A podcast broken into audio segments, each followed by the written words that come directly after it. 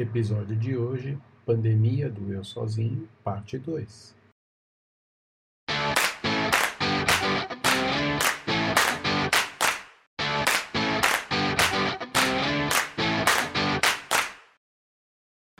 É, além disso, tem também a. Acho que essa é a primeira grande é, obra a se cuidar, né? Porque quem é responsável por formar um humano é, deveria olhar para isso também. Né? E aí chega na, na fase juvenil ou adulta, vamos chamar assim, e aí a sensação que eu tenho é que por, e a gente já falou sobre isso aqui algumas vezes, as pessoas escolhem o isolamento, né? Escolhem não não conviver com a família, é, não conviver com o irmão, não conviver com seus pais por opção. Porque, ah, mas não dá, né? É, não dá para conviver com, com tal pessoa por conta deste ou daquele defeito, deste ou daquele problema. E a sensação que eu tenho é que os motivos são cada vez menores, assim, cada vez menos importantes qualquer qualquer contrariedade já é o suficiente para se abdicar do convívio. Né? Por isso também eu acho que tem muita gente na rua e tal, né? morador de ruas, porque a pessoa não encontra um lar, não encontra um espaço para ela dentro de uma casa, dentro de, uma, dentro de um núcleo familiar, a ponto de achar que a rua é mais legal. É, mais legal no sentido de menos pior, né? não, não, que seja bom de fato. É,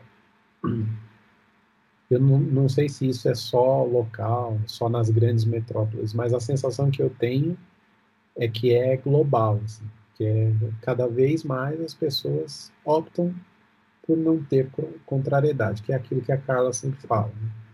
Assim, ah, ok eu conviver, ok eu ter relacionamento, ter relações sociais, se forem nos meus termos. Né? É, você acha também, Carla, que está banalizado nesse aspecto de das pessoas terem motivos cada vez menos importantes para justificar a convivência?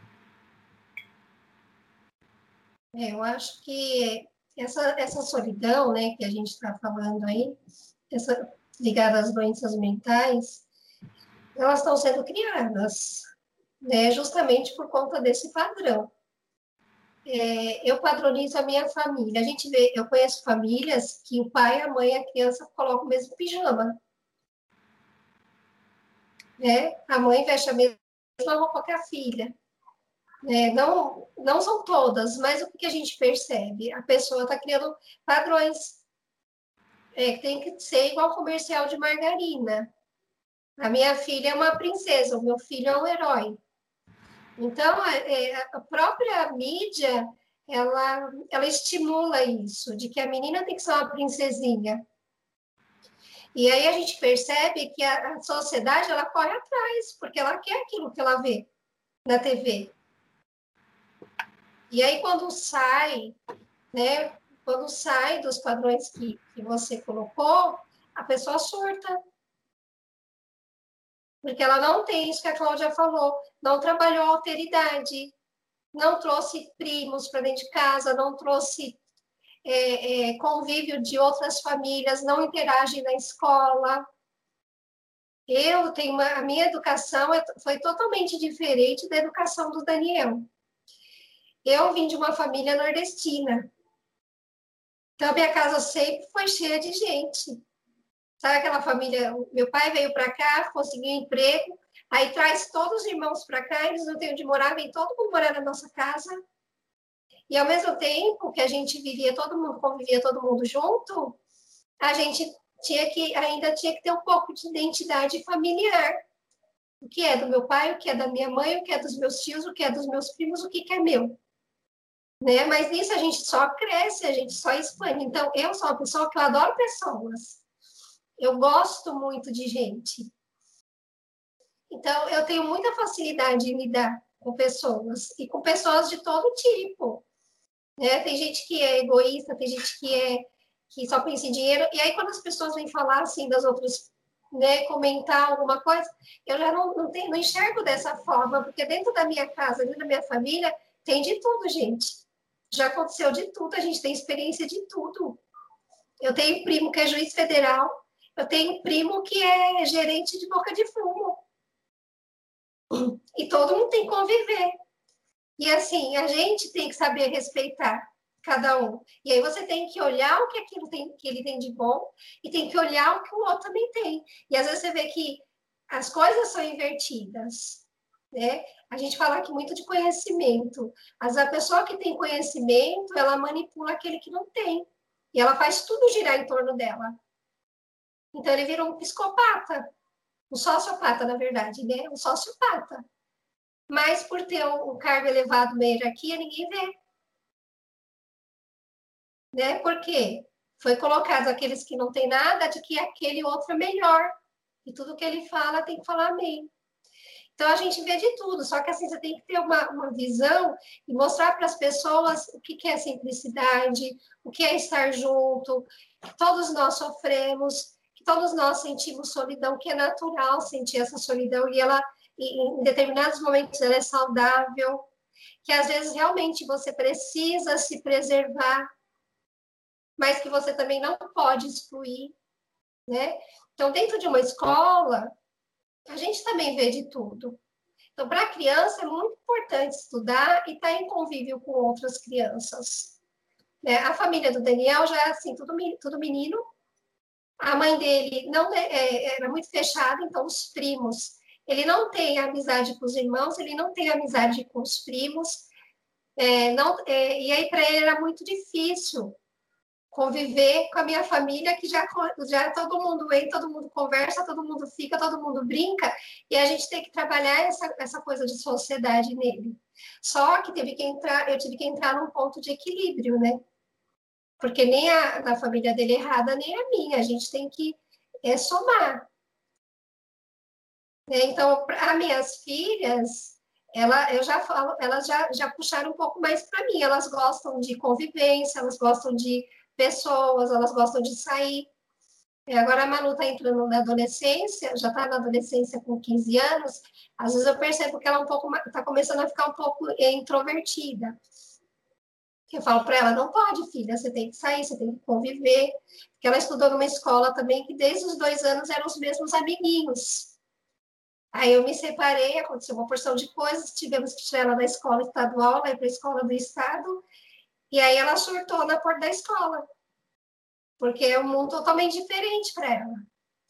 Ela entrava na sala de aula, ela não, ela não conseguia perceber por que, que as crianças não tinham compromisso com a educação, por que, que elas não faziam lição. Ela começou a ver coisas que ela nunca viu e ela chegava preocupada. Ela viu, ela viu crianças, meninas que da idade dela não se preocupe em estudar, se preocupe em sair para namorar, se preocupe em matar aula, se preocupou com uma porção de coisas que ela não, nunca viu na vida. E foi muito difícil para ela, né? Então, ela chega em casa a gente tem que conversar, tem que mostrar para ela uma outra realidade, mas que também ela também pode ajudar, né? Ela pode mostrar para eles, tanto que agora, nessa época de pandemia, ela ajuda as, as amigas que não entendem, que têm dificuldade. Os próprios professores pediram para ela ajudar como ela veio de escola particular, tem bastante conhecimento, eles pediram para ela ajudar as outras crianças que, que estavam com dificuldades. Então, ela faz vídeo, manda, ela vê quem tem dificuldade, ela vai atrás. Isso é uma característica dela. Desde pequenininha, ela sempre ajudou as crianças que não que tinham dificuldades. Ela é muito inteligente, né? Então, ela, ela fazia as coisas, aí quando ela tinha mais tempo, ela ia ajudar as outras crianças que tinham determinadas dificuldades. Até hoje também. Algumas crianças do colégio que ela estudava, perguntam as coisas para ela. Então, a gente tem que, que, olhar as tendências da criança, né? Porque tudo começa na infância. A gente fala muito de educação porque tudo começa na infância. É, eles trazem tendências tanto para a solidão, né, como aquela criança que é muito extrovertida e que foge dela mesma. Então, trazer para. É, é, é, e as duas são extremamente diferentes. A Cecília é extremamente diferente da Manu. Eu penso assim: se eu tivesse tido a Cecília primeiro, eu não teria tido a Manu. Porque a Cecília é terrível. ela é imperativa, ela não quer fazer lição, ela é totalmente oposto. A Manu é uma, era uma criança que eu não precisava olhar. A Cecília já é uma criança que eu tenho que ficar em cima. Eu tenho que ouvir as conversas dela, eu tenho que ver como ela brinca, eu tenho que olhar a atividade, eu tenho que mandar fazer as coisas. Então, as duas são, são opostas, né? Mas, assim, uma vai aprender com a outra. Então, eu tenho que trazer ela também um pouco para ela se olhar, para ela se observar, porque ela é muito mundão. Né? Então, ela, ela não sabe das habilidades que ela, que ela tem. E, e, assim, são universos diferentes dentro da nossa casa, né? Então, tudo começa aqui. E a gente tem que ver essa questão da depressão também, que as crianças, elas mostram, né, a parte da depressão, igual o Sidney falou de pessoas que vivem na rua, às vezes não, não querem ter compromisso familiar. Para eles é, é mais fácil conviver com pessoas que eles não têm compromisso. Eu tenho um irmão também que foi morar na rua. E aí a gente fica inconformado, né? Teve família, teve pai, teve mãe, teve irmãos, teve toda uma educação e agora preferiu morar na rua mas para ele é mais confortável morar na rua do que ter algum compromisso dentro de casa. É, então a gente tem que respeitar também, mas assim, o que, que a gente pode fazer para melhorar tudo isso? Chega uma hora que a gente não sabe. Aí você tem que olhar e falar assim: eu preciso melhorar primeiro o meu universo. Eu tenho que ter para dar. E aí é no momento que a solidão tem que fazer parte da nossa vida, de você se olhar ver aquilo que está faltando para você buscar. É um trabalho de autoconhecimento. Mas a gente não pode fugir, fugir da sociedade, né? E a gente vê assim. Aí eu vejo pessoas também que não têm condições nenhuma de passar por problemas, gente. Eu, eu conheço pessoas que fazem tempestade por coisas muito pequenas que é respondendo é. a tua pergunta, Sidney, tem gente que não pode passar por conflito. Né? Como o seu Jurandir falava, tem que ter uma reencarnação água com açúcar. Por quê? Não dá. Para aquele espírito, ele não pode passar por nenhum conflito, ele não tem condições. E Deus é tão misericordioso que dá uma vida totalmente plena para a pessoa, né? Para ela não ter do que reclamar, do que, né? É... E ela ainda reclama, né? Não tem nada do que reclamar, mas reclama. É, então, tem, tem isso, né? Eu sempre falo do, do dar trabalho, né? Que até o José cita bastante. Até para isso, né? Até para viver, a gente precisa se preparar, né? Se preparar para o erro, se preparar para contrariedade, se preparar para para desavença, para opinião divergente, para diversidade de pensamento.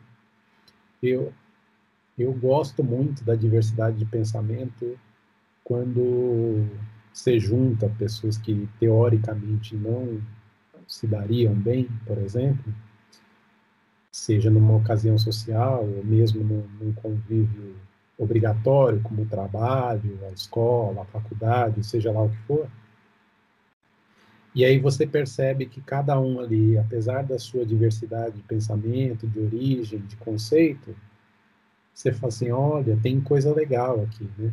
Não é não ter defeito, não é, é pensar igual a mim, não é agir como se fosse eu. É demonstrar uma riqueza ali que muitas das vezes você desconhece, né? E é nesse ponto que eu queria tocar agora. Eu acho que a, eu acabei conduzindo o próprio título, né, como se fosse uma pandemia, como se fosse algo é, execrável, algo a se evitar. Mas existe algo bom nessa nessa solidão, nessa busca interior de cada um e, e, e dessa busca pela solidão, porque me parece que existe, né? Uma busca pela solidão. Eu, eu, eu acho assim, eu sou o cara mais suspeito. Mas na hora que você colocou esse tema, eu falei assim, meu, me dá um calafrio. Porque assim, vocês me conhecem uma faceta, assim. Eu sou uma, vocês, não, vocês, vocês, não vão acreditar, mas eu sou, eu sou, extremamente individualista, não sou tão coletivo como, como vocês acham que eu sou.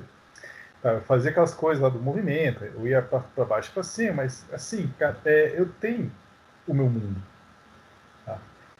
É, e engraçado, é, e isso é um pouco reflexo da minha criação, ou, enfim, ou da falta dela, enfim, é questionável aqui agora.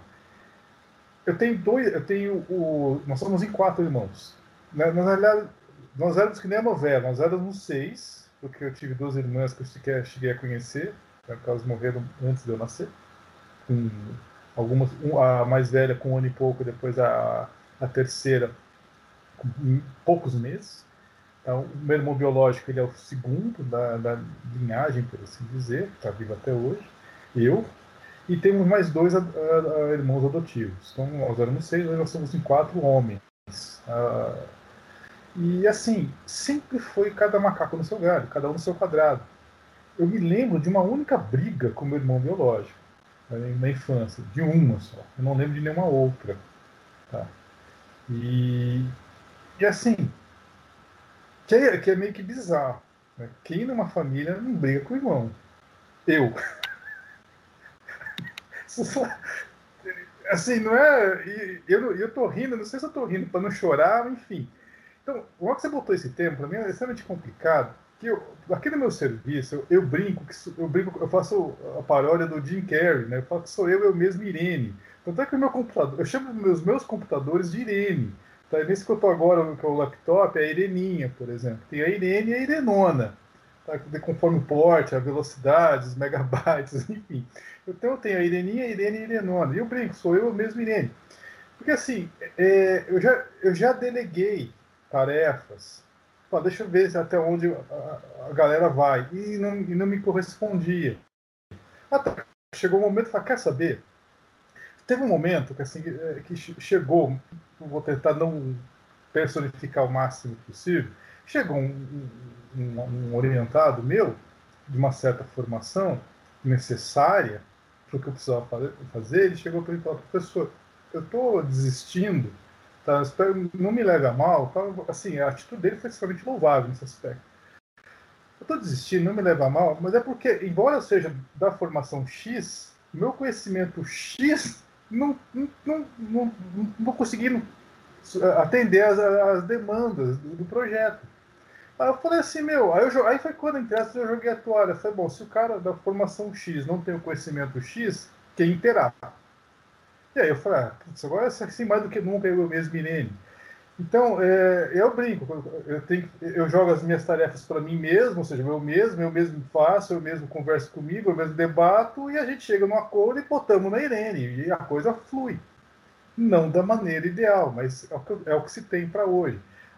Estou certo errado? Não sei, já, já, já me crucifiquei, já me desculpei, já, enfim, já, já fiz toda uma análise, uma introspectiva comigo. Mas assim, na hora que você botou esse tema, eu falei, meu, eu sou o cara mais suspeito para falar. Então, é uma pandemia nesse sentido, no sentido assim, não é só nas relações sociais, mas também nas relações profissionais, nas relações familiares. Eu acho assim, e aí tem aquela passagem, eu acho que o que as pessoas buscam não é se isolar. Justamente o que as pessoas buscam é se identificar. E como nós estamos numa, numa assim, enfim, um zoológico humano, eu, falo, eu brinco com o meu condomínio onde eu moro, lá em Pirassununga, é um zoológico humano. Porque são pequenos apartamentos, né? não são muito grandes, mas são pequenos apartamentos. Cara, cada um é um, é um, é um Homo sapiens de uma espécie diferente, de uma linhagem diferente, cara. Inclusive esse que vos fala agora. Assim, tem de tudo ali. De tudo. Quando eu falo de tudo, ali é um zoológico humano. Se aquilo ali é um microcosmo social, imagina o planeta inteiro. Então, na realidade, a dificuldade não é em se isolar. A dificuldade, assim, é, a gente fala que é, os opostos se atraem. Se você pensar em, car em, em, carga elétrica, é verdade, carga positiva se junta com carga negativa. Só que as muitas pessoas esquecem é que quando você põe duas cargas positivas e negativas uma com a outra, elas se neutralizam. Se você põe mais Q com menos Q no mesmo corpo, mais Q com menos Q dá zero. E assim, o interessante não é os, os opostos atraírem. Muito mais, a física explica, muito mais forte que os opostos a se atraírem são os parecidos se atraírem. No núcleo atômico tem prótons e nêutrons, porque os prótons têm carga positiva. Teoricamente, eles eram para se repelir positivo repele positivo. Por que, que no núcleo, então, se consegue manter prótons e nêutrons? Justamente porque eles são parecidos. Os nêutrons são muito parecidos com os prótons, a ponto de a, a, semelhança entre haver uma interação, justamente chama de interação forte, o nome da interação chama de interação forte, que é muito mais forte que a eletrofraca, que é a eletromagnética, a elétrica. Então, os parecidos se atraem. Então, a dificuldade do isolamento não é que a pessoa quer se isolar, ela não conseguiu se identificar com nada, ou com alguém, ou enfim, e aí acabou se isolando. Não sei, estou aqui elocubrando. Fala, Cláudia. Não, eu, eu, eu tô pensando aqui, assim, isso também me fez, é, me fez refletir um pouco, que assim, é, existe um tanto que a gente. Eu, eu acho que tem que existir um equilíbrio, né? Nem tanto a gente totalmente é, sociável e, e, tem que conviver, e não sei o quê, e nem como a Carla falou, que ela acabou chegando num ponto de encontro, né? Um ponto de equilíbrio entre ela e, e, e o ex-marido por conta dessa de respeito à, à, individualidade. Cada um tem um jeito mesmo. E a gente não vai mudar isso, né? É, mas o, o, que eu estava pensando aqui é, é, na questão de que muita gente hoje né, está é, se aproveitando dessa situação para justificar e abandonar os seus. Né? Então, é, é, isso talvez que a gente tenha que, que puxar um pouco também, para pensar assim, né? Primeiro que a gente, é, se a gente está no núcleo familiar, esse núcleo, eu assisti, eu, eu ouvi uma coisa essa semana que eu, que eu achei incrível. Eles falaram assim: família não é, não é, é, é como, eu não lembro o que que é. Ele, ele falou: família é prova, é provação. Né? Então, família não é para você tá no, no, no, no paraíso. Não, é justamente para você conviver e estar com as pessoas que são mais difíceis, é tentar corrigir coisas, né? O Chico fala, né? A gente nasce exatamente aonde a gente tinha que nascer, com as pessoas que a gente tinha que ter, enfim. É, ninguém é vítima e ninguém é, é, culpado ou inocente. Todos nós temos ali a nossa nosso planejamento reencarnatório e, e, e, Deus nos proporciona as ferramentas necessárias para que a gente evolua, avance, né? Então, de repente, a gente ter, ter toda, toda essa família, né? E aí a gente coloca sempre o peso do, da, da condição, ah, eu não vou conviver com o fulano, com o ciclano, com o beltrano, porque ah, eles não pensam como eu em determinado assunto. Ah, porque eles não têm a mesma condição social que eu tenho. Ou, ah, porque é, é uma pessoa que qualquer coisa faz um barraco ou não sabe conviver em família. Enfim, é óbvio que a gente não é obrigado a aturar coisas é, que nos fazem mal, gente. Eu acho que é, é longe disso. Mas a gente também não pode, né? Muita gente se usa dessa dessa desculpa, né, da pandemia ou até da vida atribulada, eu acho que isso não é uma coisa só desse momento que a gente está passando. Ah, eu não posso ver minha mãe, eu não posso ver meu pai, eu não posso ver, né, eu não posso estar com as pessoas, né? É, uma coisa é a gente não ter uma convivência mega hiper próxima, né? Eu, por exemplo, não vejo a minha irmã há mais de um ano, porque com a pandemia, minha irmã mora em Curitiba, não veio mais para cá, a gente, eu também não fui mais para casa da minha mãe, a gente sempre se encontra ali em Santo André, enfim. Então, não tem como, né?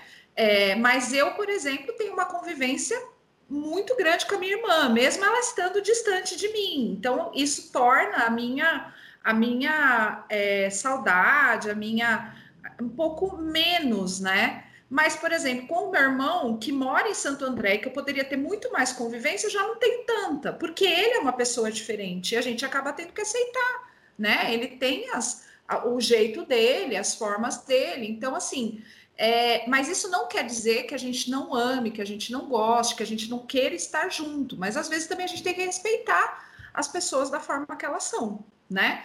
Mas o que a gente não pode é fazer disso uma desculpa, né? A minha avó tem um monte de neto, mas você conta nos dedos os que vão lá ver ela.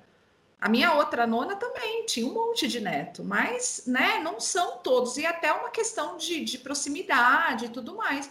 Isso é errado? Não, não é errado, mas a gente precisa fazer uma, auto, uma, uma autoavaliação. Será que eu estou evitando de conviver porque eu não quero conviver? Ou será que realmente eu não convivo porque não dá, ou porque tem igual agora? A gente não está convivendo porque tem uma pandemia, mas a minha mãe, que era altamente é, é, fóbica em termos de tecnologia, aprendeu a usar o celular e agora ela está fazendo videochamada e respondendo mensagens, fazendo comentários.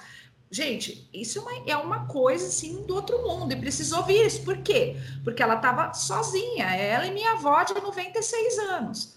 Se ela não tiver, não aprender a lidar com isso, ela não ia estar tá, tá com a gente perto, porque o telefone não é a mesma coisa de você fazer uma videochamada. Você está vendo, você está né, interagindo. E isso, é, e a gente está mais perto do que nunca, mas ao mesmo tempo a gente está distante. Então, eu acho que isso não pode ser também uma desculpa para a gente deixar de ver as pessoas ou abandonar as pessoas né, que são, nos são próximas, porque a nossa família, sim, é uma aprovação e a gente precisa é, ter olhar para isso. E essa pandemia nos convida a isso, né?